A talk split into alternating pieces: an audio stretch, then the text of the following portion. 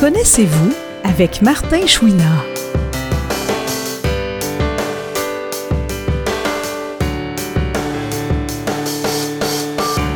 Aujourd'hui, Martin s'entretient avec le directeur général du regroupement des aveugles et amblyopes du Québec, Antoine Perrault.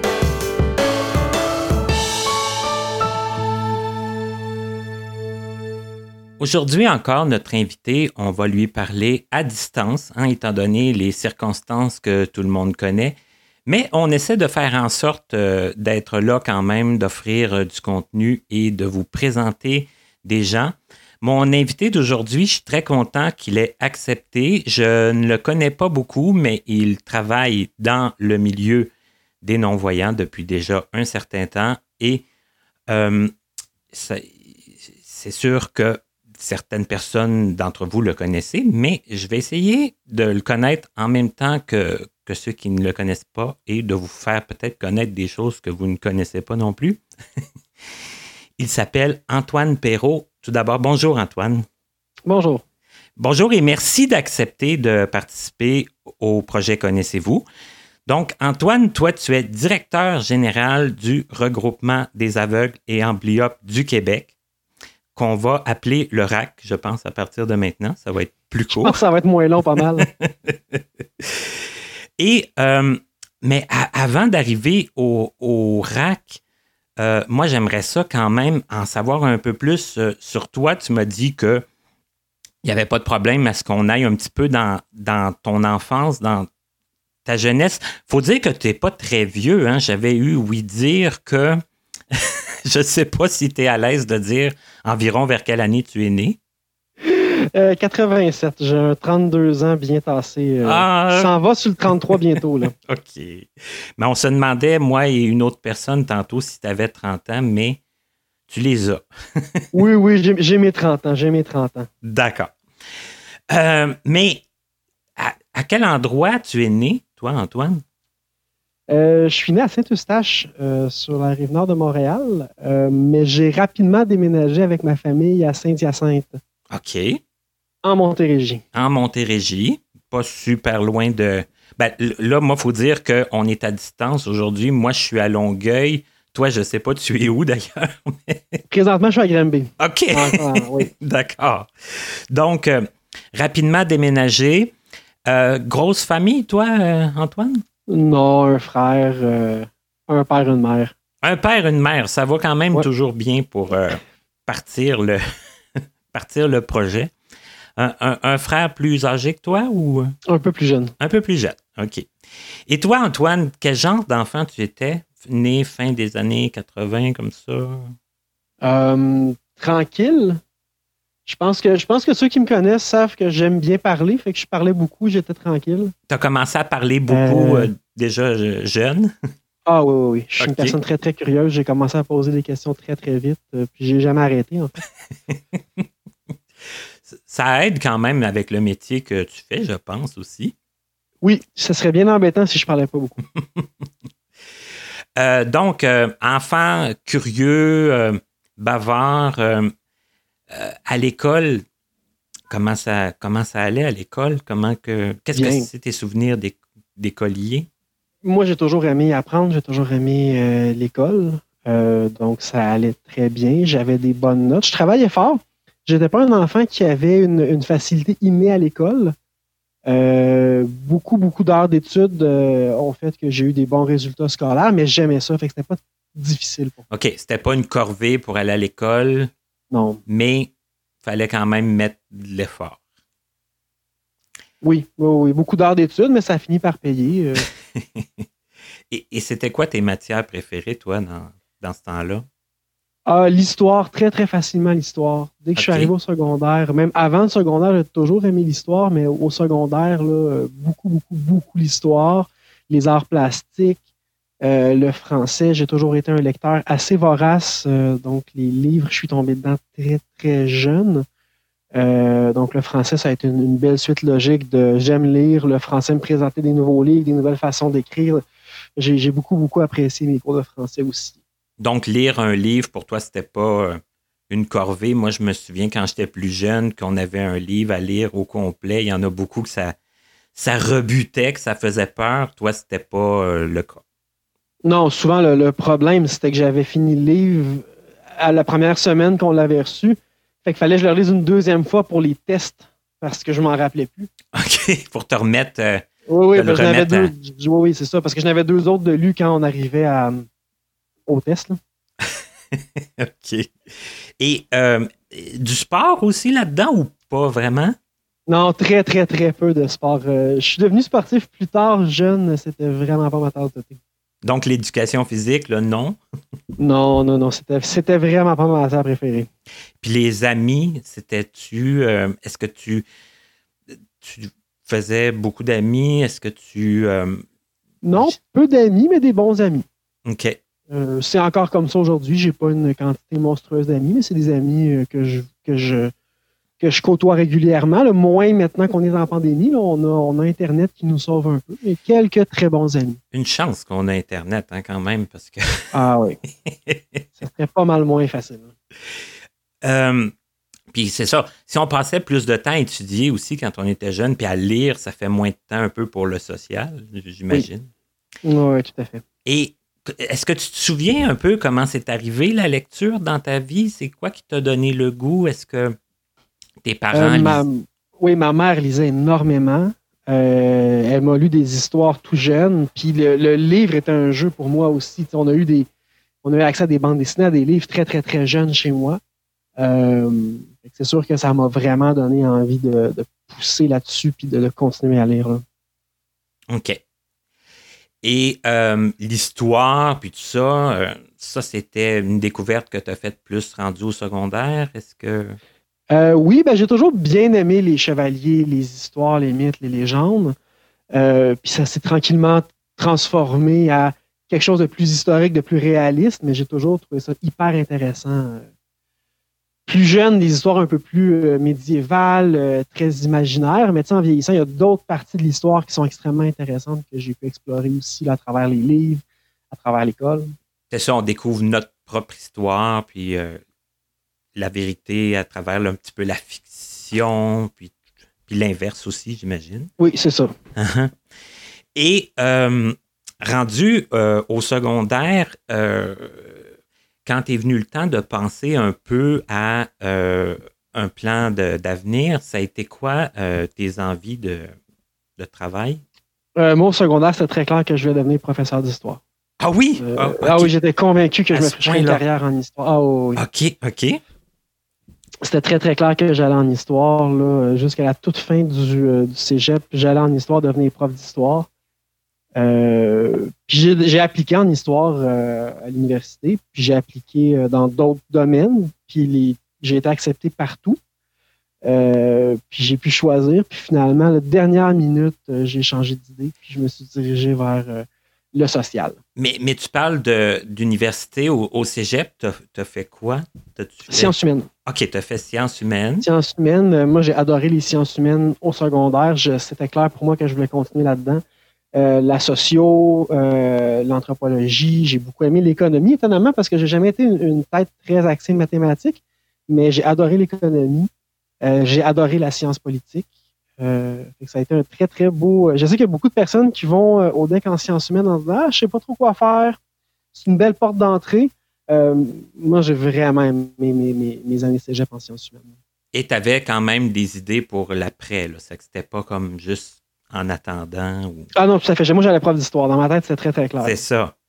Et, là, tu as appliqué en, histoire, tu as appliqué en en travail social, c'est ça, tu as appliqué? Oui, c'est ça. J'ai appliqué en travail social aussi. Puis le travail social, comment tu as su que ça t'intéressait aussi? Ben, j'ai toujours été une personne très critique euh, dans ma vie euh, au secondaire. Ça a commencé, j'ai toujours eu un intérêt pour la politique au secondaire aussi. Euh, quand je suis arrivé au, au cégep, j'ai trouvé ça vraiment intéressant, les cours de sciences politiques. J'ai trouvé ça vraiment intéressant, le côté plus social que pouvait représenter la politique aussi. Euh, quand j'ai appliqué en travail social, c'était très clair pour moi que je, ne me destinais pas à devenir intervenant individuel. Euh, dans ma tête, c'était vraiment l'action collective qui m'intéressait. OK. Euh, ça a commencé au, secondaire, mes intérêts, ça a continué au cégep.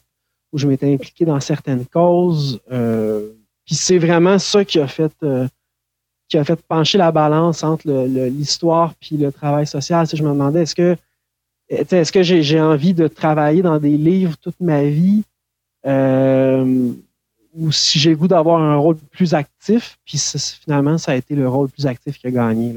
De travailler dans des livres, puis de. Je ne veux pas comme dénigrer le, le rôle des professeurs, mais d'avoir à, à, répéter souvent, peut-être d'année en année, puis de. Ben, c'est ça. Puis j'ai fait beaucoup d'animation puis d'enseignement dans mes premières années de travail quand j'ai commencé euh, dans le communautaire, puis adoré ça. Je pense que j'aurais bien aimé aussi être enseignant, mais, mais il y avait un côté, euh, un côté de moi qui trouvait qu'effectivement, répéter tout le temps la même chose, puis devoir enseigner, suivre un manuel, ça m'attirait un peu moins. OK. Et là, euh, pendant que tu étais à, à l'université en travail social, est-ce que tu avais euh, une idée un peu vers quelle clientèle qui, qui t'intéressait? Est-ce que. Ben, moi, c'était très clair que j'allais. En, en, travail social, le quatre grandes écoles, ça a peut-être changé. Ceci dit, ça fait quand même un petit bout de temps que j'ai obtenu mon bac, là, mais il y avait l'intervention individuelle, de groupe, famille, puis il y avait l'action collective. Moi, c'est vraiment l'action collective. Dès que je suis arrivé là, c'est ce qui m'intéressait. Euh, j'ai eu la chance d'ailleurs, je ne sais pas s'il existe encore parce que je sais qu'il me manquait d'étudiants, mais euh, mon stage en troisième année, c'est un stage qu'on fait qui s'étend sur un an. Euh, moi, il s'est fait en action collective. Puis c'est vraiment difficile. je pense que dans ma coffre, on était 10 ou 12. C'est pas, c'est pas l'option euh, la plus, la plus, la, plus, populaire, Mais j'ai eu la chance d'avoir ça avec un professeur spécialisé en action collective. mon stage s'est fait en action collective. Fait que moi, c'était très clair que je voulais travailler en mobilisation, en défense des droits, en changement social.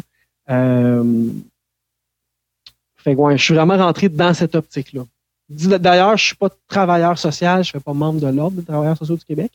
Donc, je n'ai pas le, titre TS. Moi, dans ma tête, ce que je voulais faire, c'était vraiment dans le communautaire euh, de l'action sociale. OK.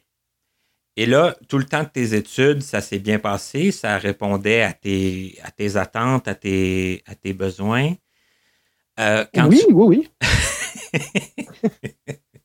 ben, t'es pas le genre d'étudiant qui a étiré ses études pendant, pendant longtemps. Ah non, euh, moi j'ai fait, euh, j'ai gradué très jeune. J'ai fait euh, cégep secondaire, ben, fait secondaire, cégep université d'un coup. Sans faire de, de changement puis de, de, de doublure puis tout ça. Aucun changement, aucune doublure, aucun retour, aucune pause d'un coup. Aïe, ben c'est quand même rare de nos jours. C'est quand même ben, je, pense que j'ai eu la chance de savoir ce que je voulais faire, ce qui n'est pas une chance que tout le monde a. Non, c'est ça. Hein. Il y en a beaucoup qui trouvent ça très jeune pour euh, avoir même ne serait-ce qu'une idée précise de. ou qui sont souvent déçus, euh, des fois après. Euh. Quand tu as terminé tes études, est-ce que tu as eu. ou est-ce que tu as travaillé pendant tes études? Est-ce que tu as eu des expériences de travail à ce moment-là? Ou si oui, ben, en fait, dans le domaine, non. Moi, ça faisait un bout de temps jeune. Au secondaire, je pense, fin secondaire, j'ai commencé à travailler comme animateur de camp de jour. OK. Euh, un emploi que j'ai vraiment beaucoup aimé. je l'ai gardé extrêmement longtemps parce que je, trouvais ça agréable. Moi, l'été, je quittais mon appartement à Montréal pour retourner chez mes parents à Saint-Hyacinthe. Puis c'était pratique parce que j'avais commencé jeune, j'avais fait fin secondaire, cégep au complet à travailler tous les étés là quand je suis arrivé à l'université, c'était naturel pour moi de revenir à, Saint-Hyacinthe chez mes parents l'été. C'était plus pratique. Et euh, j'avais mon emploi qui m'attendait. Puis je finissais en même temps que l'école recommençait, fait que c'était parfait pour moi. Puis durant l'année scolaire, je travaillais dans des cafés. Euh, souvent, j'étais assistant cuisinier. Euh, je faisais du service à l'avant aussi. Ah, OK. Mais tu avais quitté, dans le fond, pour venir à Montréal pour les études. Là? Oui. OK. Et là, quand, euh, quand c'est terminé les études, qu'est-ce qui s'est passé pour toi comme, euh, du travail tout de suite.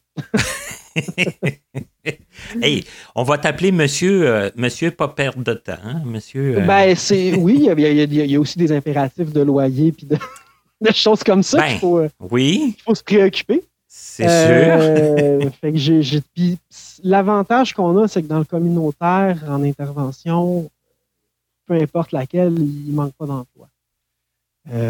donc, j'ai commencé assez rapidement. puis j'ai eu la chance, je pense, même si probablement qu'à l'époque, je ne trouvais pas nécessairement que c'était une chance, d'avoir beaucoup de contrats. Euh, beaucoup de travail à contrat, fait que c'est des contrats d'un an, deux ans. À, ben, euh, durée déterminée. À durée déterminée, ce qui fait que euh, je me suis ramassé assez rapidement avec un, CV.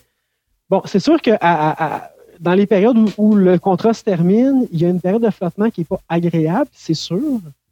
D'incertitude. en position de se dire, ben, je ne veux pas lâcher mon contrat avant qu'il soit fini parce que ça, c'est pas correct. Ça fait un an, un an et demi que je travaille sur un projet, je ne veux pas le laisser tomber. Ce qui fait qu'effectivement, il y a toute une petite période d'incertitude, de flottement qui, est un peu plus insécurisante. Mais ça fait que je me suis quand même beaucoup promené. Euh, j'ai fait plusieurs types de milieux. Euh, puis ça, c'est de l'expérience après coup que je trouve drôlement intéressante. Euh. Est-ce que tu peux nous en parler un peu? C'est à, quoi tu as touché? Qu'est-ce qui t'a qu'est-ce qui t'a un peu marqué dans, dans ces expériences-là? Ben, je, pense que le, fil conducteur, ça a tout le temps été que j'aimais tout le temps avoir un aspect mobilisation à mon travail. OK. L'aspect citoyen était très, très important pour moi. Euh, l'idée, c'était tout le temps pour moi d'avoir des projets qui étaient mobilisateurs pour des quartiers, mais ça a été extrêmement large. J'ai déjà été travailleur de milieu. Euh, où là, c'était pas ça le titre, là, mais globalement, j'animais un milieu de vie. Fait que les gens, ils passaient, ils venaient, ils rentraient, euh, on pouvait discuter, euh, on échangeait. C'était vraiment pour créer une espèce de côté très euh, social. j'ai travaillé un peu dans un aspect à, monter des projets rassembleurs au niveau d'un quartier, des fêtes de quartier, mobiliser des gens autour d'un projet comme des jardins. collectifs, par exemple, un groupe de citoyens autour de ça. fait que ça a tout le temps été des choses très axées sur euh, permettre aux gens de reprendre un peu leur milieu. Euh, ça, c'est des, Je propose à n'importe qui qui s'intéresse d'avoir ce genre d'emploi-là. C'est extrêmement formateur. Euh, j'ai été intervenant du bureau aussi, si je peux me permettre l'expression, dans un bureau avec des gens à les accompagner dans leur situation. J'ai fait ça pendant un bout de temps aussi. ça, c'était plus un, peu plus individuel, ça? Oui, c'était plus individuel. Euh, c'est des emplois, tu sais, des fois, quand on, parle, on parlait de flottement, puis de... Oui. c'est ça. Il y a un emploi qui passe. Euh, la mission est intéressante. Euh, le poste n'est pas nécessairement exactement ce que je veux faire, mais je crois beaucoup dans la mission de l'organisme. Je, le fais pour un temps. Et ce, que, ce que tu disais un peu qui était un, avantage, puis des fois un, un désavantage, c'est que on ne reste pas longtemps sans emploi. puis ça, ça fait de la diversité. Non, non, tout à fait. Puis ça fait que ben, tranquillement, on se bâtit une expérience, un CV. Tranquillement, on apprend aussi. J'ai pas tout aimé ce que j'ai fait. On apprend aussi qu'est-ce qu'on qu'est-ce qu'on aime, ce dans quoi on est bon. Puis euh, ça finit par faire une espèce d'effet d'entonnoir. Puis on finit par éventuellement avoir une bonne idée de quel poste postuler, qu'est-ce qui nous intéresse, euh, où, où sont vraiment nos, capacités. Exact. Mais oui, puis c'est pas à dédaigner parce que on, revient un petit peu sur ce qu'on disait tantôt. Il y en a tellement qui ne savent pas que quand on a l'occasion de, le savoir, puis de, solidifier en plus nos, euh, ce qu'on veut, puis ce qu'on veut pas, mais ça, c'est quand même euh, c'est très aidant. Ah oui, complètement. Et là, euh, parce que je ne veux pas arriver au rack trop vite, ou, en tout cas, je vais arriver au rack quand ça arrivera. Est-ce qu'il y a eu autre chose avant le rack ou, ou si As-tu eu des, des, emplois plus long terme avant ou, ou non? Ben, la moyenne, de, comme je dis, c'est beaucoup des contrats. Oui. Euh, mais le contrat le plus long que j'ai fait, je pense que c'est un contrat d'à peu près deux ans. OK. Euh, ce qui est quand même un, beau. Euh, ce qui était quand même un beau défi parce qu'il y avait beaucoup, beaucoup de choses attachées à ce contrat-là. Euh, de mobiliser des quartiers. Puis deux ans, c'est dommage parce qu'on aimerait ça que les projets durent plus longtemps pour vraiment créer une mobilisation solide. Mhm. Mais deux ans, c'est quand même un beau moment, un, bon moment pour bâtir quelque chose d'intéressant dans un quartier. OK, c'est assez, deux ans quand même pour implanter quelque chose? Ça dépend du quartier. Euh, puis je n'ai pas la, prétention d'être un, professionnel théorique de ça. Fait que je peux pas dire ailleurs comment, comment ça peut se passer. Nous, on a, on a quand même créé quelque chose qui a, qui a perduré dans le temps. Je suis content. Là, on a. Puis, ceci étant dit, on était chanceux parce que j'étais pas le seul projet qui avait pour but de transformer le quartier. Fait je pense que ça a été un gros effort collectif. Euh, mais c'était vraiment des, très, très, très belles années. Euh, puis c'était le dernier contrat avant d'arriver au RAC. Mon contrat s'est terminé. Euh, j'ai vu le, poste, de, à l'époque, c'est coordonnateur du RAC passé. j'ai été voir un peu l'organisme, son historique, sa mission me touchait beaucoup. je, pensais, je pense toujours que je, peux, que je pouvais apporter quelque chose de très positif à cet organisme-là. J'ai postulé, puis j'ai eu la chance d'être sélectionné. Mais première question qui tue. Hein? oui. Euh, non, pas tant que ça. Mais euh, avais-tu eu euh, des contacts avec. Qu'est-ce que tu. Avais-tu eu des, expériences avec des personnes non-voyantes avant ça ou, ou, pas? Non, jamais. Jamais? OK. Puis je vais me permettre de dire que, à mon sens, ça a été. Je ne dirais pas un reproche, le reproche est un peu fort, mais ça a été un gros manque dans mon bac. Euh, dans le sens où on, s'est vu présenter plusieurs milieux institutionnels, les CHSLD, les, les CIS, les CIUS. Euh, on s'est vu présenter beaucoup de, milieux communautaires et je n'avais jamais entendu parler du milieu en défense de droits de personnes qui ont des limitations fonctionnelles. OK. Tout handicap confondu. Dans tout le bac. Tout dans le bac, on n'en a jamais parlé. OK. Ou, ou j'étais pas là la journée où ils en ont parlé. Ce qui m'étonnerait, j'ai pas manqué beaucoup de cours dans ma vie, mais on n'en avait jamais parlé. Si tu as manqué ce cours-là, ça veut dire euh, qu'ils n'auraient pas parlé longtemps non plus. non, c'est ça. Puis, je trouve ça dommage parce que c'est un milieu qui est extrêmement riche, euh, qui a une histoire qui est. qui est euh, qui pas beaucoup d'autres milieux qui ont. Là. Le RAC a quand même été fondé en 1975. Oui, l'année de ma naissance, je répète. C'est pas, pas rien, là. Non, non. 45 ans. Euh, mhm. C'est pas rien. On a fait, justement, cette année, c'était notre 45e Assemblée générale annuelle. Il n'y a pas beaucoup d'organismes, puis il n'y a pas beaucoup de milieux qui peuvent dire qu'ils sont aussi vivants que ça depuis ce, temps-là. Effectivement. Mais, mais tu as dit quelque chose de très important au début. Hein? C'est un milieu aussi qui a, le travail ne manque pas, puis la défense des droits le travail ne manque pas non plus dans ce domaine-là. Il y a tellement de, tellement de choses, puis ça avance euh, pas toujours au rythme qu'on voudrait. non. si on peut dire ça, sans être négatif.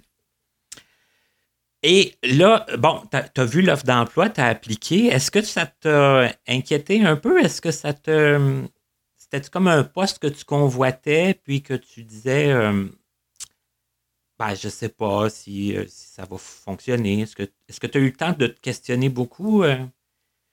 Ben, avant, j'ai pas eu le temps de me questionner beaucoup parce que c'est un milieu que je ne connaissais pas. Avant mon entrevue, j'ai beaucoup, beaucoup lu euh, pour me préparer, pour me, me familiariser aussi avec le milieu.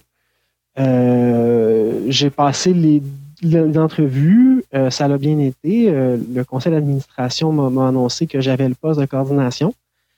Euh, puis, puis ça a été. Non, ça n'a pas été inquiétant. Mais ça a été rapide entre le temps où euh, tu as passé l'entrevue puis le temps où ils t'ont donné une réponse? Euh, assez, oui. Ça a été deux entrevues. ça a été deux entrevues. Puis je pense que le processus au complet, je me rappelle plus, je suis désolé, ça fait quatre ans. mais ça a pris, non, ça n'a pas été si long que ça, non. OK, il n'y a pas eu un grand délai d'attente. OK. Et là, moi, je suis curieux, hein, mais si jamais je suis trop curieux, tu, me le dis. Mais comment ça a été ton arrivée au RAC? Euh, tu sais, les premiers jours, les premières semaines, euh, comme c'était pas un milieu que tu connaissais beaucoup, est-ce que est-ce que tu as trouvé que. Là, je veux pas répondre à ta place, mais e, est-ce que tu trouvais qu'il y avait beaucoup euh, de vocabulaire? Est-ce que est-ce que tu as été comme un peu dépassé ou si tu t'en es bien sorti, en tout cas assez vite?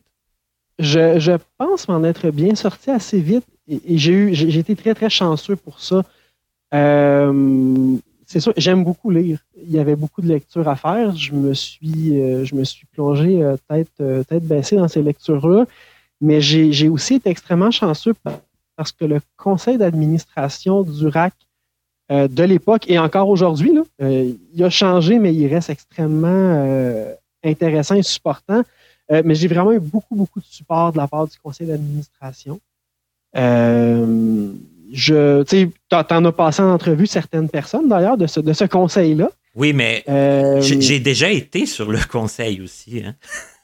Ah bon, ben voilà. Il, y a, beaucoup, beaucoup de monde qui ont été sur le conseil, mais euh, le conseil a été extrêmement supportant. Ils m'ont formé. Euh, toutes les parties d'expertise qui me manquaient, de, savoir qui me manquaient, euh, soit ils m'ont pointé vers la bonne direction, soit ils m'ont donné de la formation, ils m'ont supporté. je dirais que ça l'a vraiment bien été. Donc, tu t'es senti appuyé, tu t'es senti ah bien dirigé, puis. Oui, puis tu sais, j'ai eu la chance. C'est sûr que moi, au-delà des études, euh, c'est une chose les études, mais aussi, je pense, beaucoup les intérêts personnels. Mais je suis une personne. J'ai une de mes passions à l'extérieur de la job, ironiquement, c'est tout ce qui est gouvernance démocratique. La vie collectée des organismes communautaires, c'est quelque chose qui m'intéresse beaucoup. Je lis beaucoup là-dessus. Euh, j'ai lu beaucoup de théories. Euh, puis j'ai eu la chance de l'étudier aussi, cette passion-là. Euh, quand je suis arrivé au RAC, le conseil d'administration avait un plan très clair de vers où il voulait aller. puis c'était intéressant parce que c'était, c'était vraiment dans mes valeurs, c'était aussi dans, dans, dans, mon expertise. Donner de la, ouvrir les portes du RAC, euh, rejoindre les membres, travailler à notre vie associative, la développer, l'améliorer. Elle était présente, on avait une belle vie associative, mais le but du CA, c'était de l'amener plus loin. Euh, puis on a travaillé vraiment ensemble là-dessus. Mais là, le, CA, dans le fond, tu le vois pas si souvent que ça. Tu étais en contact avec euh, des membres du CA à distance aussi? Est-ce que c'est comme ça que ça a fait? Ah oui. Ben, dans le fond, au RAC, euh, on, a, on a quatre grands comités qu'on a mis sur pied quand je suis arrivé, des comités permanents. Euh, ils ont un peu évolué dans le temps, mais chaque comité qui travaille sur un dossier précis au RAC euh, a un porteur de dossier au niveau du CA. OK. Donc, moi, cette personne-là, c'est ma référence au niveau du CA, en dehors des rencontres, pour discuter de nos enjeux. Euh, en plus de ça, ben, il y a la présidente du RAC. À l'époque, c'était Mme Francine David. Maintenant, on a, eu une élection, c'est rendu Mme Carole Giguère. Ben oui, j'ai appris ça. Je, leur parle, euh, je leur parle sur une base régulière, tant au porteur de dossier qu'à la présidence.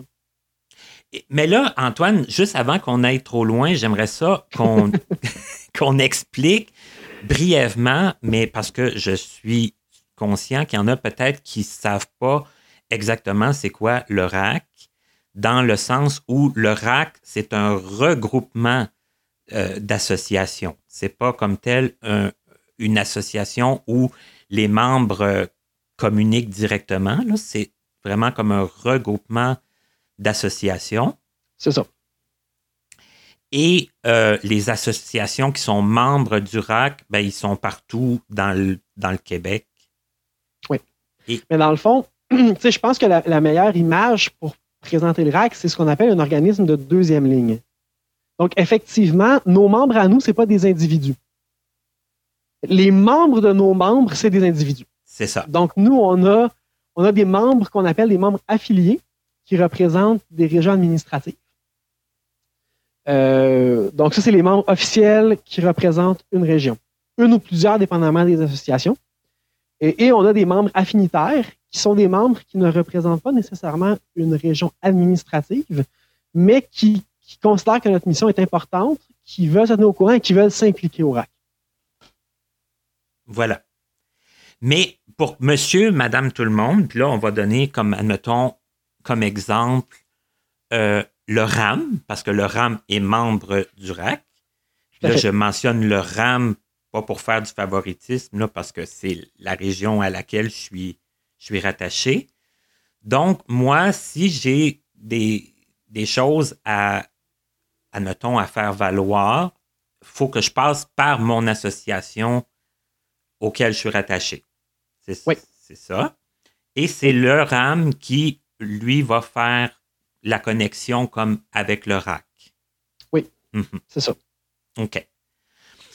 Là, je pense que ça va être un peu plus clair pour les gens qui ne savent pas ce, rouage-là. Là, tu me parlais des principaux, des, dossiers, des comités que, dans le fond, et qui ont été mis en place euh, suite à ton arrivée, c'est ça? Oui. Ben, en fait, c'est comme, comme, comme, euh, comme je te disais, la chance que j'ai eue, c'est que le, le, RAC, quand je suis arrivé, était déjà en marche vers un, objectif précis. Euh, fait que moi, j'ai pu embarquer dans le train. Le, CA m'a permis d'embarquer dans le train à ce moment-là.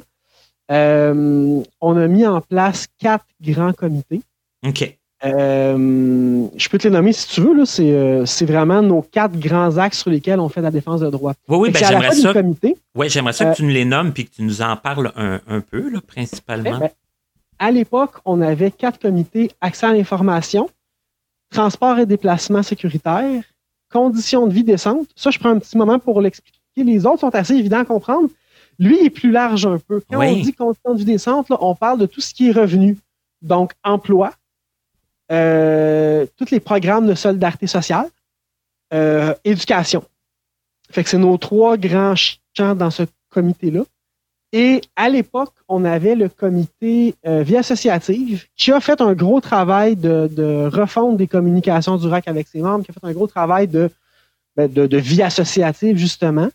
Et on s'est rendu compte au fil des années, on s'était dit à l'époque, en fait, que dès qu'un dossier qui touchait la réadaptation arrivait dans nos, euh, dans nos paniers, on va dire, euh, on regarderait à quoi il, s'approche le plus. Est-ce que c'est plus en déplacement? Est-ce que c'est plus en accès à l'information? Puis on l'enverrait au comité approprié. Ce qu'on s'est rendu compte au fil du temps, c'est qu'il y avait tellement de dossiers réadaptation qu'on avait besoin d'un comité réadaptation. Donc, on a mis le, dossier, le, comité vie associative sur pause et on a maintenant un comité réadaptation. OK. Parce que c'était c'était beaucoup euh, c'était beaucoup ça autour de ça. Disons que c'est un comité actif. OK. Mais le, dossier, le dossier euh, vie, euh, vie euh, décente, oui. parce que tu parlais de travail, tu parlais de, de, dans le fond, des revenus que les gens sans emploi peuvent, peuvent toucher. J'imagine que c'est ça. Puis les études. Donc, c'est l'accès aux études, l'accès à, à, du travail pour ça peut être à la fois l'accès, mais le maintien aussi. OK. par exemple, à travers ce comité-là, on a consulté nos membres sur euh, les contrats d'intégration au travail. Comment est-ce que ça allait? Est-ce que les gens avaient eu des mauvaises expériences avec ces contrats-là? Euh, tout ça dans le but de se faire une idée de est-ce qu'on a besoin de s'impliquer puis d'améliorer ce, ce programme gouvernemental-là? Oui. Et, puis, ça, je, me permets d'en parler un peu parce que moi, j'en ai un contrat d'intégration au travail. Là, on est en temps de COVID. Euh, j'ai eu très peur à un moment donné pendant la COVID parce que j'avais eu de l'information qui circulait. Puis je me demandais, bon, qu'est-ce que je dois faire? Est-ce que je dois intervenir? Est-ce que je dois. Euh, quoi faire? Dans le fond, dans, des, circonstances aussi. Euh, disons, euh, inattendu que la COVID. Oui. Quelqu'un ben, Oui. Ben, en fait, c'est intéressant que tu dises ça parce que nous, on l'a entendu beaucoup dans les milieux. Euh, donc, on a pris sur nous d'appeler le ministère du Travail, de l'Emploi, de la Solidarité sociale pour demander des clarifications. Euh, et ces clarifications-là sont maintenant sur notre site Web, donc tout le monde y a accès. OK. Donc, déjà à ce moment-là, vous avez fait une démarche? Ah, dès qu'on a entendu que ça pouvait causer des problèmes, euh, on a appelé parce que les gens, je pense qu'ils étaient très inquiets, puis il y avait beaucoup d'informations qui circulaient, parfois contradictoires. Donc, tout de suite, on a décidé d'appeler le, MTESS pour vraiment s'assurer de c'est quoi les balises qui vont encadrer le, CIT dans l'optique où les gens sont amenés à travailler à la maison, euh, dans l'optique où parfois ils perdent leurs emplois, dans tout ça, on voulait avoir une réponse pour nos membres. Moi, j'avais même eu un, comme une information comme quoi que ça pouvait être problématique au moment du renouvellement du, CIT, puis tout ça. Puis, en tout cas, ça m'a, ça m'a rassuré de voir que, après ça, la bonne information a circulé. Oui, ben on sert à ça aussi. Hein. Surtout en temps de COVID, je dirais. Là. Ben, c'est un peu pour ça que, que d'un sens, je suis pas mécontent qu'on se parle à ce moment-ci, parce que ça, démontre que, euh, ben, que, oui, il y a des inquiétudes, mais qu'il y a encore des choses qui se font. Qu'il y a encore des, démarches qui se font quand même. Puis, euh, quand on, même si on travaille plus à distance et tout ça, ça fait que je pense que c'est important qu'on le dise. Bien, le RAC, on a eu la chance d'avoir. On a des, emplois qui se font extrêmement bien à distance. Euh, la majorité de mon travail, puis ceux des employés du RAC en général, se font avec un ordinateur et un téléphone. Euh, donc, ça a été assez simple de rediriger euh, le numéro, la ligne officielle du RAC sur le cellulaire de travail que j'ai, puis de continuer à être, euh, je dirais, 100% efficace à la maison pour tous les employés du RAC. Et le fait que vous n'êtes pas non plus une très grosse équipe au RAC, vous êtes quoi, trois? oui, il y a trois employés au RAC. Trois employés, c'est ça? Donc, ça a le, défaut de ses qualités, là, dans le fond, dans le sens que, bon, vous n'êtes pas beaucoup pour traiter tous les dossiers que vous avez à traiter, mais quand vient le temps de consolider une façon de travailler différente, c'est moins difficile à coordonner, en tout cas à mon avis. Tout à fait. Et euh, bon, là, parce que, parce que vie décente, là, c'est comme on dit, ça, ça touche beaucoup de choses quand même aussi. Mais quand on parle de transport, euh, ben, est-ce que tu veux faire un petit peu le tour de, ce que vous euh, de ce que vous regardez un petit peu en ce moment dans les différents dossiers? Est-ce que. Là, je vous dirais que le problème qu'on a actuellement, c'est que la majorité de nos dossiers, c'est COVID-19 puis COVID-19. mais euh, on a quand même beaucoup de dossiers qu'on a travaillés. en transport, dernièrement, une des grosses réussites qu'on a eues, c'est la norme des signaux sonores qu'on a réussi à modifier à trois reprises de mémoire euh, pour l'améliorer. Euh, donc, c'était un gros travail étalé sur plusieurs années, euh, fait avec le MTQ, le ministère des Transports du Québec. on est arrivé avec trois belles modifications. Je ne rentrerai pas dans les détails. C'est sur notre site web, allez-y. c'est des modifications très techniques qui, qui fait qu'on pense que ça va améliorer les, signaux sonores au Québec. Euh, on s'est impliqué beaucoup. Un des premiers dossiers qu'on a eu au RAC quand je suis arrivé, ça a été la modification du code de sécurité routière qui s'est étalée sur très longtemps. Euh, dernièrement, on a travaillé sur les aides à mobilité motorisée, qui sont, par exemple, euh, ce qu'on appelle les AMM, donc les quadriporteurs, les triporteurs, avec le projet pilote, qui peuvent aller, ben maintenant, qui n'est plus un projet pilote, peuvent être sur les trottoirs. Donc, nous, on avait des enjeux au niveau de la sécurité parce que c'est souvent des véhicules qui sont électriques, donc relativement silencieux, Voire, très, silencieux. Donc, on se demandait les, dangers que ça pouvait créer. On en a discuté avec le, ministère des Transports du Québec. On a fait de la représentation là-dessus. Euh, fait que ça ressemble à ça, nos dossiers de transport. OK. Euh, ouais. Euh, il y avait quoi? Réadaptation, est-ce qu'on a quelque chose à dire à ce propos-là? Réadaptation, c'est un nouveau comité euh, qui, euh, entame sa deuxième année d'existence. Euh, très, très beau comité et on s'est dit que en commençant, puis c'est sûr qu'il y a eu moins d'actions concrètes parce que ce qu'on souhaitait en commençant avec, parce qu'il ne faut pas oublier, je ne l'ai pas précisé, mais c'est important que nos comités, en fait, sont composés de nos membres. Donc, l'ensemble de nos membres du Québec peuvent déléguer des représentants sur les comités. Puis c'est eux qui nourrissent, qui réfléchissent, qui, euh, pensent les actions du RAC. Euh, ils soumettent ces propositions au conseil d'administration qui les approuve au final. Euh, mais, ce que je trouve intéressant de ça, c'est que notre pratique est vraiment ancrée dans nos membres qui s'impliquent. puis le, le, comité réadaptation a eu le mandat qui n'était pas un petit mandat, là, euh, de développer des plateformes de revendication pour établir des standards concernant les services de réadaptation. Euh, ce qu'on trouvait très, très important. Euh, on a travaillé fort l'année passée pour ça. On continue ce travail-là. c'est pas. c'est des gros, gros, gros dossiers. Puis là, ben, on devrait. On est sur le point, là. Vous avez on est sur le point de déposer quelque chose. OK. euh, fait que ça, a été un très, très gros travail de défrichage de la part du comité réadaptation. Parce que, c'est ça, tu dis, c'est les membres, tout ça, ça fait que, comment ça, ça se passe un peu? les membres sont, le comité est formé, après ça, les gens, ils, travaillent en, ils font des, des, des, euh, réunions euh, à distance, évidemment, j'imagine, oui, qui sont loin. Tout à fait. Euh, nous, dans le fond, comment on fonctionne, c'est comme ça à chaque année. C'est sûr qu'on se base sur un plan d'action qui définit les grands objectifs, euh, les grandes orientations que le RAC prend dans les différents dossiers. Euh, une fois que c'est fait, à chaque nouvelle année, donc à la fin de la GA, la présidence du RAC appelle l'ensemble de nos associations pour leur demander de déléguer des représentants sur chacun de nos dossiers. Ben, chacun de nos comités, pardon. Mm-hmm. Euh, puis là, nous, on, reçoit les, comités, les, délégués de partout au Québec. On forme nos comités.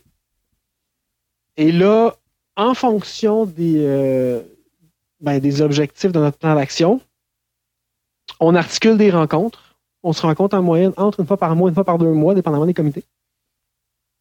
Euh, puis les comités sont amenés à réfléchir à qu'est-ce qu'on fait comme action, qui est-ce qu'on interpelle, comment est-ce qu'on les interpelle. OK. Fait que là, nous, on prend tout ça. La permanence va composer les projets de l'aide, va composer les documents, les, prises de position. Euh, pour les positions, c'est un peu différent parce qu'une position officielle doit être approuvée par nos membres, mais le reste passe par le conseil d'administration qui approuve, euh, qui peut suggérer des petites modifications. On retourne au comité, on fait un travail comme ça jusqu'à ce qu'on ait un produit qui est vraiment intéressant. Et ensuite, on, soit on l'envoie à un ministre, soit on fait une sortie publique, soit c'est comme ça que se passe le travail en général. OK.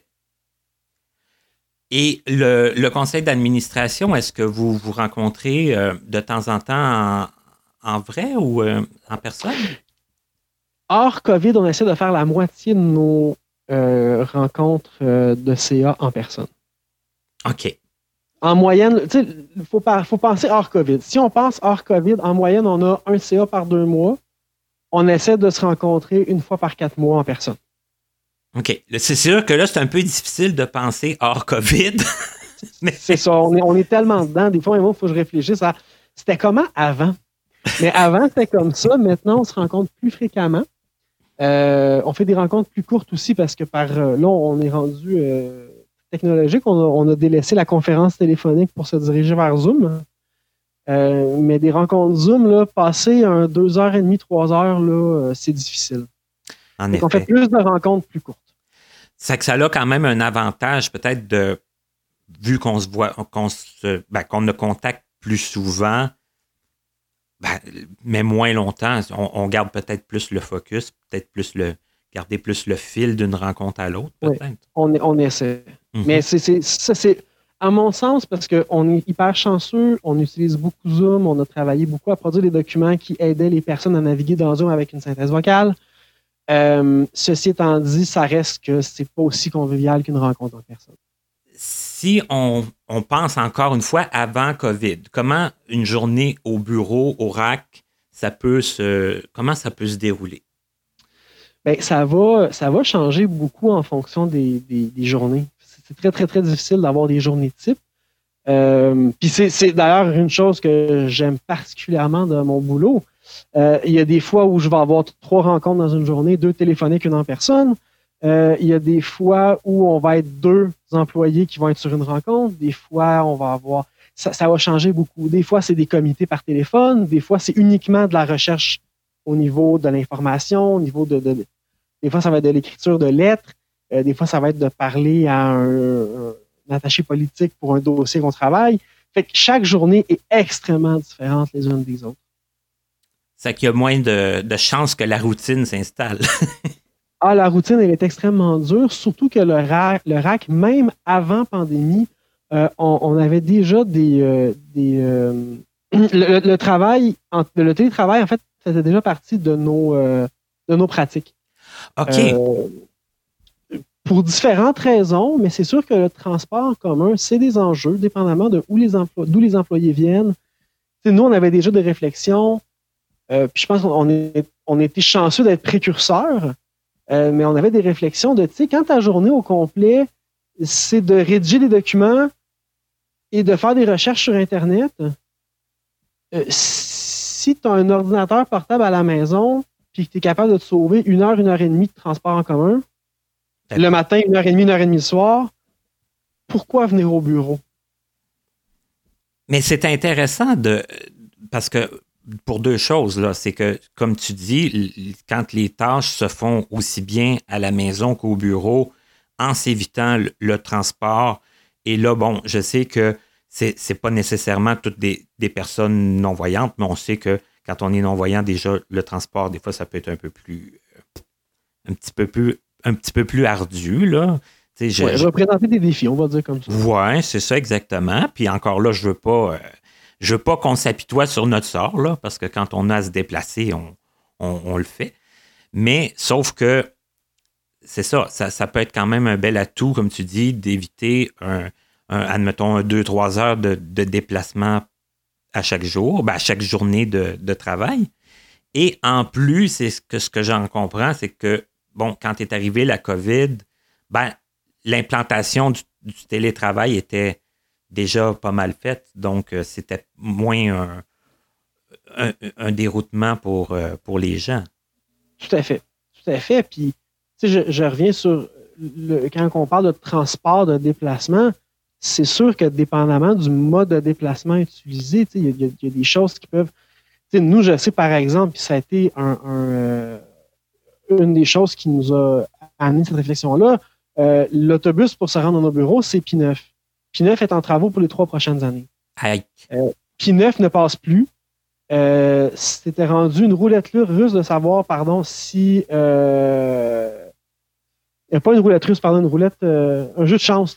Je, je, cherche mes mots là-dessus, mais le jeu de la roulette, en fait, pour savoir si. Où est-ce que l'autobus débarquait la personne, ce serait accessible? Est-ce que, est que ça serait barré? Est-ce que c'est trois mètres plus loin? Euh, le transport adapté, il y a les défis qu'on connaît. Euh, ça, ça a drôlement aidé notre réflexion de si la personne a un portable, puis qu'elle n'a pas besoin de venir au bureau, est-ce que c'est nécessaire? Ben effectivement. Là, moi, j'ai un petit peu plus de misère à, figurer parce que je sais que le RAC a déménagé quand même. Là. Oui. C'était plus au même endroit qu'avant. Mais euh, c'est ça. Quand, quand, les travaux se mettent de la partie, là, puis on sait que c'est pas rare. Et puis à, Longueuil, on est aux prises avec cette situation-là aussi euh, fréquemment. Donc, ben, en tout cas, c'est une bonne chose. Je, crois que c'est euh, une belle une belle ouverture pour euh, les gens de pouvoir bénéficier de, de cette opportunité-là. Ben, oui, je, oui, je pense que ça nous a drôlement, comme tu dis, aidé dans, dans, temps de COVID.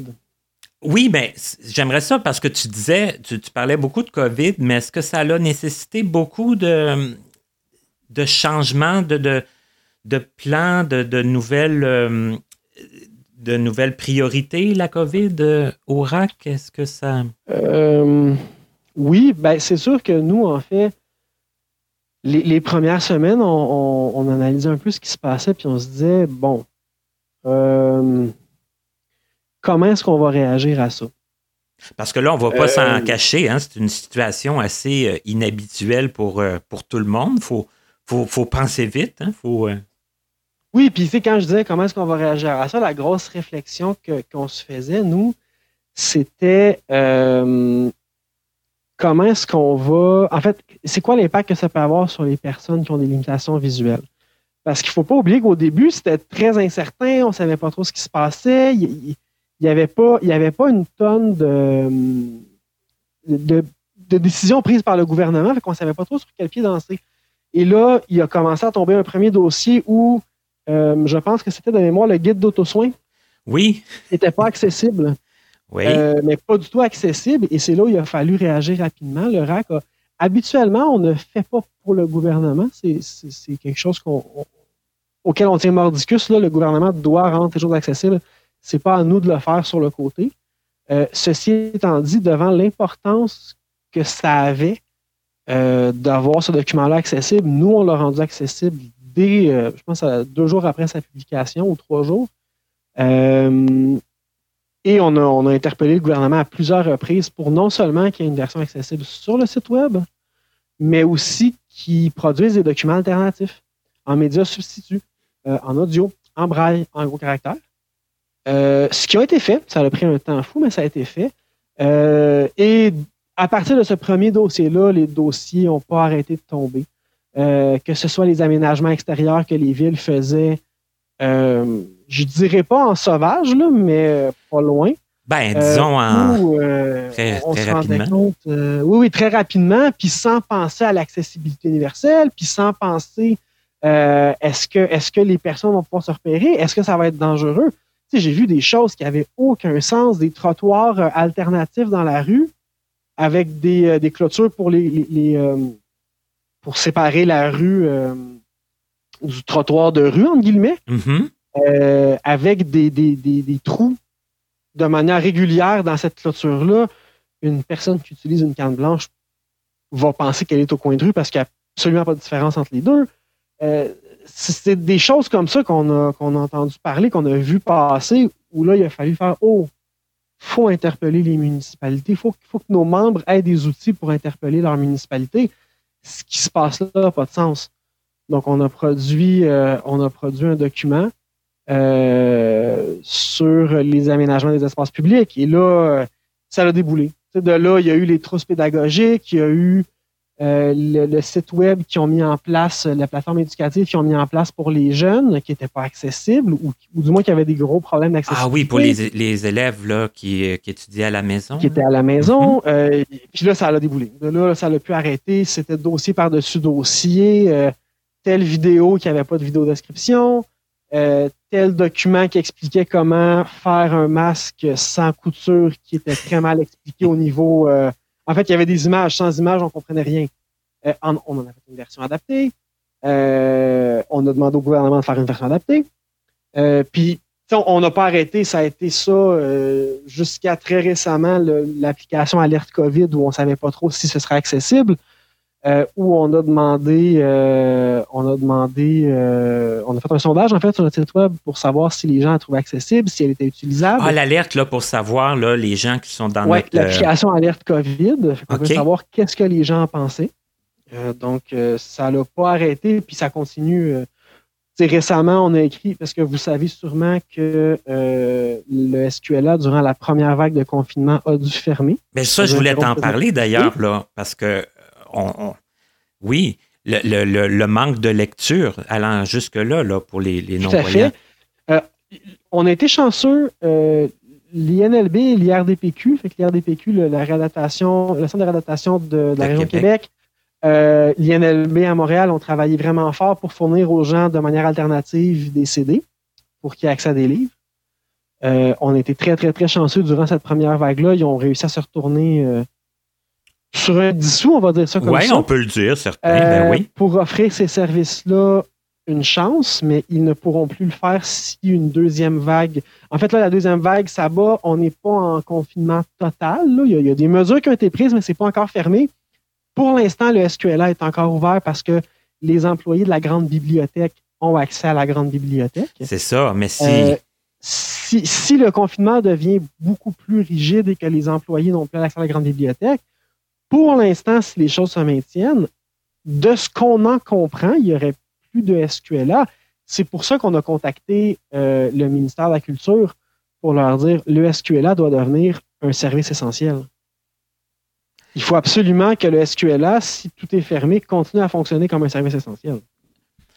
Puis quand on dit que les deux les deux, les deux, euh, euh, centres de réadaptation qui ont fait des comme de la distribution de CD ne, ne pourront plus le, refaire? C'est-tu dans le sens où, euh, où c'est pas dans leur mandat ou c'est pas dans leur. Euh, Ils n'ont plus le temps.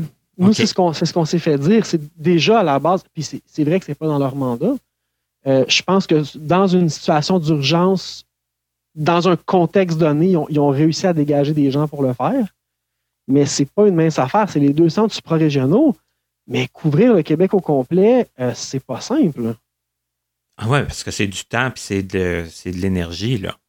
en dehors de ah ce, qui, ce qu'eux autres ont à faire. Ben oui, c'est ça, en surplus de c'est pas simple. Alors que, comme on dit, il faudrait que le service québécois du livre adapté devienne un service essentiel. Puis, bon, ce sera à, eux de mettre en place euh, le mécanisme là, pour que ça fonctionne. Puis, euh, Tout à fait. Mhm. Puis, on est prêt à les accompagner là-dedans. Mais faut... oui, en plus, ben oui. on, parle de beaucoup de choses. On parle. Puis là, je veux pas qu'on ait l'air de, se plaindre non plus parce que c'est pas ça. Mais je, le disais un petit peu à mots couverts au début. Je ne sais pas si tu veux, tu peux nous en parler juste de façon, euh, de façon générale, mais c'est quoi que, que tu trouves le plus difficile? Est-ce que c'est un peu ça, des fois, la, la lenteur que, de, que les dossiers avancent, des fois, le, le, manque de réceptivité? C'est... Euh, je vais faire une petite distinction que je trouve importante, ceci étant dit. Pour moi, je, trouve qu'il y a une grosse différence entre se plaindre puis revendiquer un droit ou, faire un constat. Euh, c'est un peu comme quand on parlait euh, des déplacements.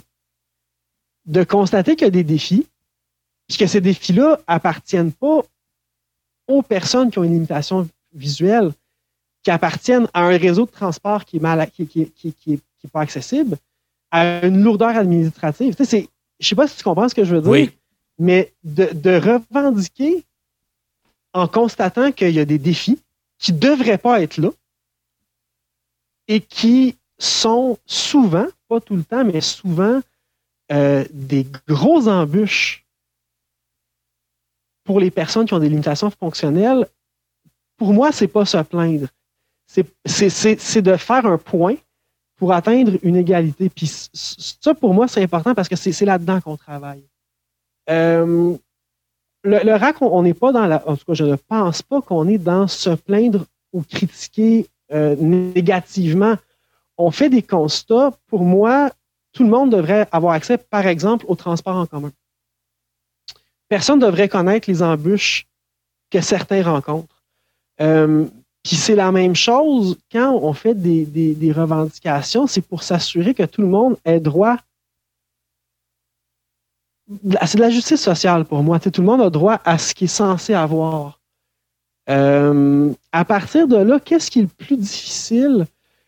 Il n'y a pas grand-chose dans, le métier que je fais que je trouve difficile, je pense. J'aime ce que je fais. Euh, puis c'est sûr qu'il y a des lenteurs administratives. C'est sûr que des fois, on, se rend compte que les personnes avec qui on parle veulent faire avancer les choses. Euh, ils peuvent pas parce qu'ils sont pris dans une grosse machine très, très lourde à porter. Euh, des fois, on se rend compte que les messages ne se rendent pas. C'est beaucoup, beaucoup de choses comme ça qui peuvent être un peu lourdes à la fin si on les cumule, mais ça fait partie du métier.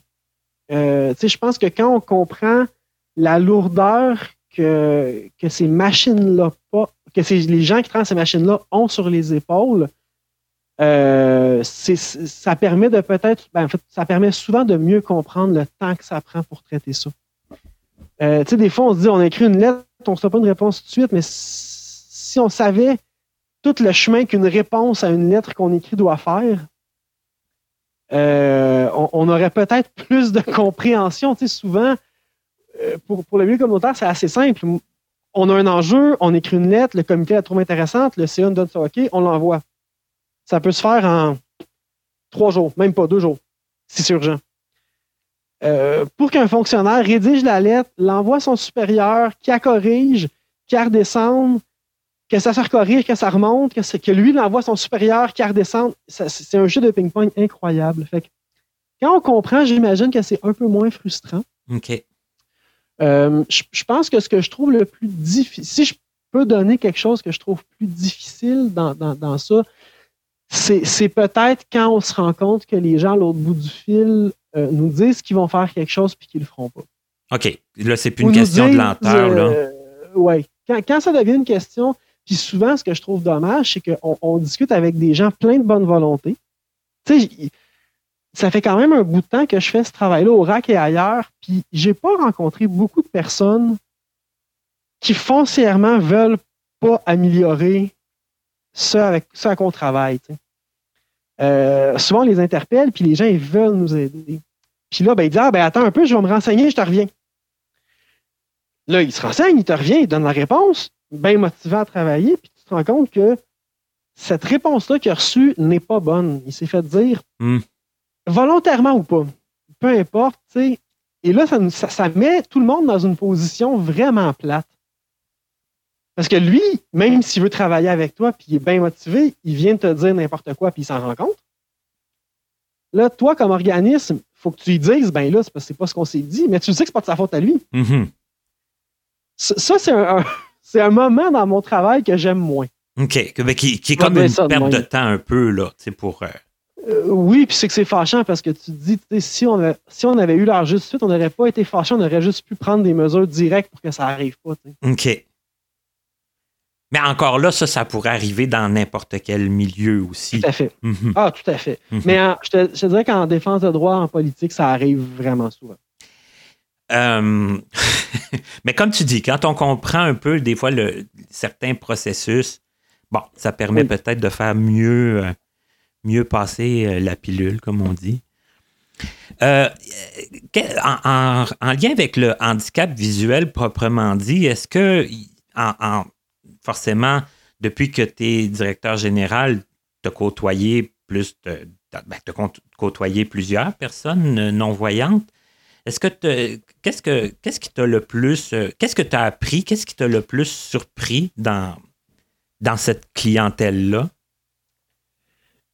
Euh, je sais pas si c'est de la surprise. Moi, c'est un milieu que je connaissais pas. Du tout, du tout. Ben, c'est pour ça que je Euh, m'attends qu'il y a peut-être des choses qui t'ont plus. euh, Ben, moi, je vais dire ce que j'ai trouvé le plus intéressant après, après quatre ans au RAC. Là, ce que je constate, c'est à quel point le milieu des personnes handicapées visuelles est mobilisé.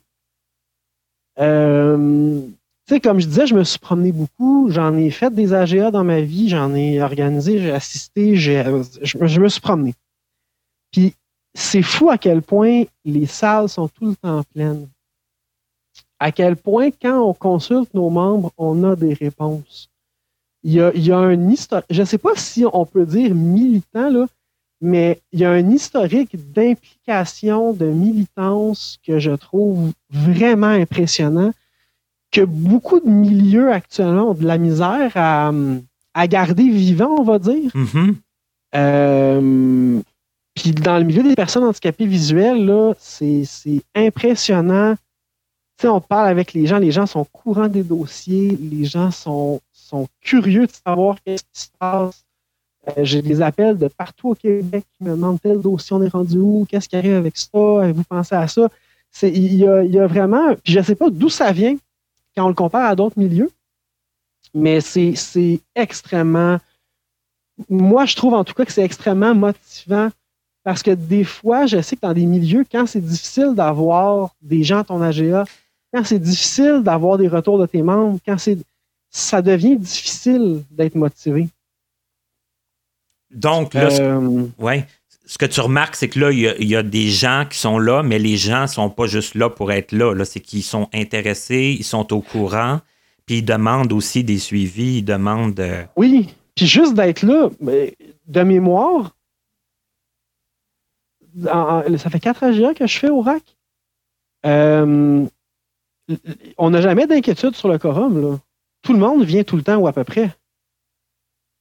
Il y, c'est a, il y gros. un- il y a des exceptions, mais tout le monde vient tout le temps. assez amplement pour avoir le quorum, pas avoir à s'inquiéter à ce niveau-là. Mais c'est même pas assez amplement. sais. Si on, s'il y a trois, trois membres qui viennent pas, c'est beaucoup pour nous. Oui. Ça en est à ce point-là. Puis pour un regroupement, encore, c'est encore plus impressionnant. là. Il y a un historique de participation que je trouve vraiment, vraiment intéressant dans le milieu. Et- Euh, oui. Non, non, mais c'est ça, c'est juste que je, je, je, je pense à mes expériences passées où, tu sais, des fois, c'était. Tu sais, si on avait une dizaine de membres à un AGA, c'était un beau succès. Là, euh, tu sais, les salles sont remplies, puis les gens dis- me, me disent Ah, ben, tu sais, il y a une couple d'années, c'était deux fois plus que ça. Là. Quand même, wow! C'est, impré- c'est impressionnant, là, Mhm. des, des AGA à 40, 50, 60, avec des gens qui posent des questions, qui s'impliquent. Fait que, tu sais, auprès de nos membres, c'est inspirant, puis ça remonte jusqu'au RAC où les gens, c'est, c'est historique la participation aux AGA, les gens viennent. Tu disais que tu t'étais beaucoup promené. Tu faisais-tu référence à depuis que tu es DG ou tu t'étais promené un peu avant? Ah, avant, tu sais, moi, ça fait longtemps que je suis dans le milieu communautaire. Euh, avant ça, je m'impliquais dans d'autres milieux militants. Euh, fait que, comme je te dis, j'en ai fait des AGA, j'en ai fait beaucoup, j'en ai fait des, des assemblées citoyennes, j'en ai fait des. Puis, tu sais, vraiment, là, la participation puis l'implication que les gens ont, c'est impressionnant. Impressionnant. Et, là, depuis que tu es DG, tu te promènes aussi dans les autres euh, AGA des, des membres du RAC? Euh, ça dépend. Des fois, on m'invite. Euh, des fois, on m'invite. C'est sûr que là, il y a une limite de. C'est plate, là, il y a une distance. Là. Des fois, je ne peux pas me permettre de prendre trois jours pour me rendre à une place, trois jours pour revenir. malheureusement, j'aimerais ça. quand je suis capable, parce que le déplacement se fait très rapidement, parce que c'est dans une région à côté d'où je suis, ça me fait toujours plaisir d'y aller. Sinon, il y a tout le temps des méthodes alternatives par Zoom, euh, par Skype, il y, a, plein d'options. Mais j'essaie tout le temps d'être là si on me demande d'être là pour parler de nos dossiers, pour présenter un petit peu le RAC. Euh, euh, je trouve ça important. Et est-ce que tu remarques des différences dans les autres régions, comme si on compare ces régions-là avec, avec Montréal, où c'est un peu les mêmes problématiques, c'est un peu euh, les, mêmes, les mêmes dossiers qu'on cherche à. Il y a des dossiers qui sont très similaires, il y a des dossiers qui peuvent être un peu différents. Euh, c'est sûr que les réalités de transport adapté, par exemple, quand je dis qu'il y a des défis, euh, il y a des défis partout. partout. Les défis sont très, très différents, ceci étant dit. quand on parle de transport en commun, les défis, c'est la même chose. C'est comme un transport adapté. Il y a des défis partout, mais les défis sont très, très différents dépendamment des régions. Euh, mais il y, a, des défis euh, qui sont très, très similaires aussi. Ce que je trouve intéressant aussi, c'est que chaque association, en fonction de son CA, de son historique, de sa direction, change du tout au tout. chaque association est très différente. Puis c'est ce qui est intéressant aussi parce que ça donne des. Chaque AGA a une couleur très particulière. Mhm. quand, je suis capable de faire plus qu'un AGA dans, une même année, c'est intéressant parce qu'on voit que c'est complètement différent d'une région à l'autre. Ben, c'est intéressant ben, quand même d'avoir d'autres, euh, ben, des, différents points de vue, puis différents, différentes situations, différentes facettes. Euh, écoute, je pense qu'on a fait un, un pas pire tour de, on a fait un peu tour d'horizon? Ben, je pense que oui. avant qu'on termine, si j'échappe pas mon, micro. bon, avant qu'on termine, euh, j'aurais le goût de savoir en dehors du, de, en dehors de tes tâches de, DG, qu'est-ce qu'on qu'est-ce qu'on fait pour, euh, pour décrocher, pour comme, comme passe-temps dans la vie? Comment, que, comment ça se passe quand on a du temps libre? Euh, mon Dieu, beaucoup de camping. J'aime bien la randonnée, le camping, être dehors. Euh, je suis un fervent pratiquant de yoga. Je fais pas mal de yoga aussi. OK. Euh, je suis pas mal gros joueur d'échecs, fait que ça aussi, ça occupe pas mal de mes soirées. C'est très varié en euh, plus, les trois choses que tu viens de nommer. C'est très varié. J'aime beaucoup la musique. J'écoute beaucoup de musique. je suis un avide joueur de Donjon Dragon. OK. je joue aussi à Donjon Dragon. J'ai quand même assez de passe-temps pour me, me, tenir occupé dans mes, dans mes temps libres. Ben, c'est fantastique. Puis la lecture, j'imagine, encore aujourd'hui. Euh, moins qu'avant. OK. Euh, mon travail me demande beaucoup, beaucoup, beaucoup de lecture visuelle. Euh, fait que j'essaie de, décrocher un peu des livres quand je, ne suis plus au travail. OK. ben Mais encore toujours un peu de livres. Quand même, hein?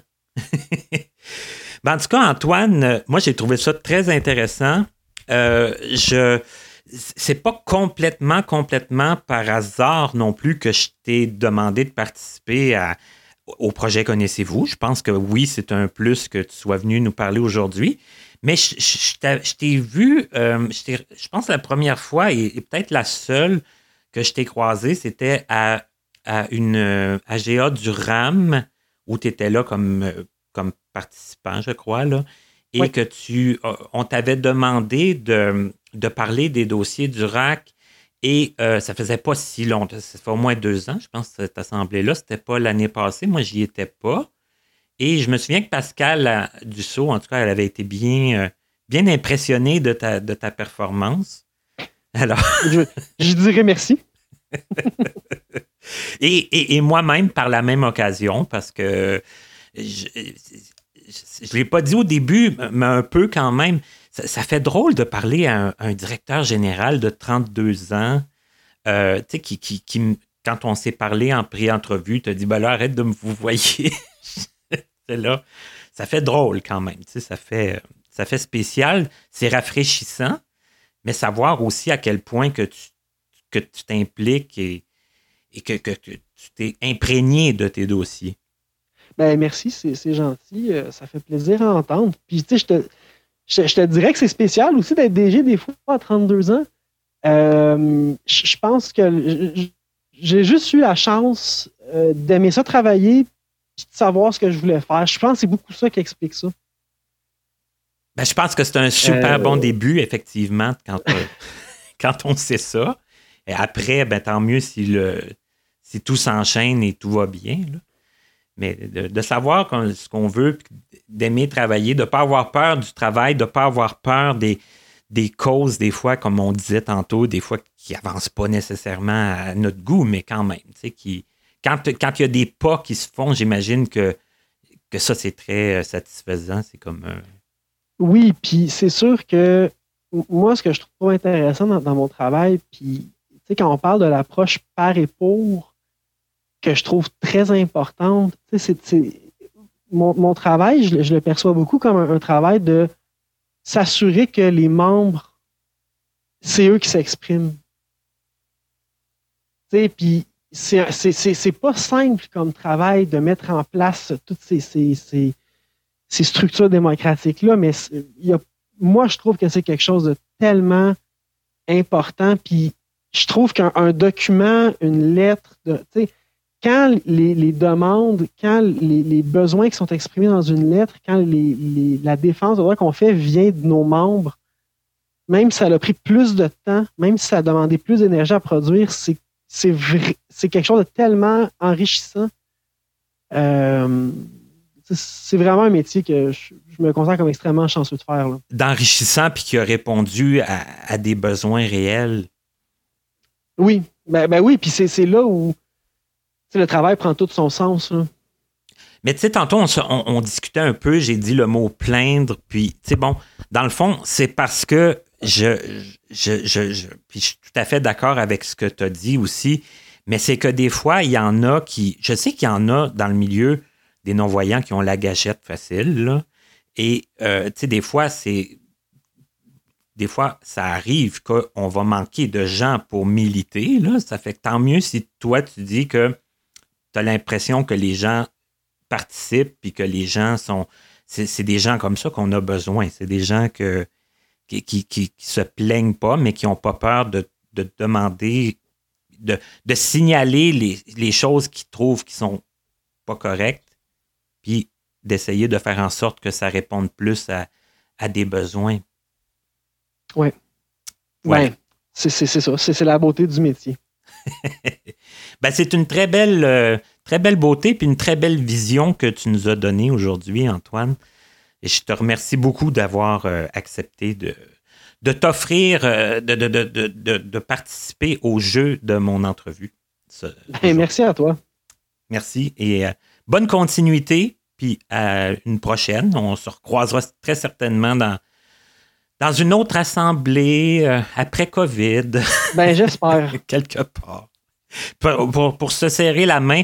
Parce que c'est sûr que là, faire des entrevues à distance, il on, n'y a pas le contact euh, humain. Non. Mais on, on se reprendra une autre. oui, on se reprendra. Une autre fois. Parfait. Un gros merci. Merci.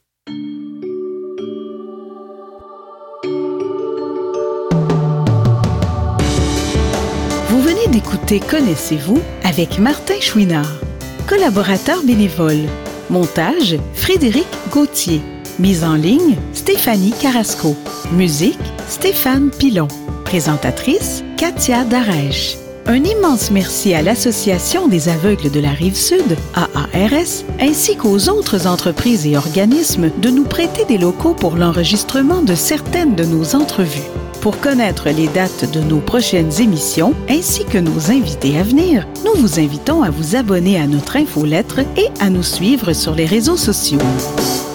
Vous pouvez nous faire part de vos questions, commentaires et suggestions en passant par notre site Internet au www.martinchouinard.com. Avant de vous quitter, il est important de vous rappeler que les opinions émises par les invités entendus à cette émission leur appartiennent et ne reflètent pas nécessairement la pensée des collaborateurs de Connaissez-vous. À la prochaine!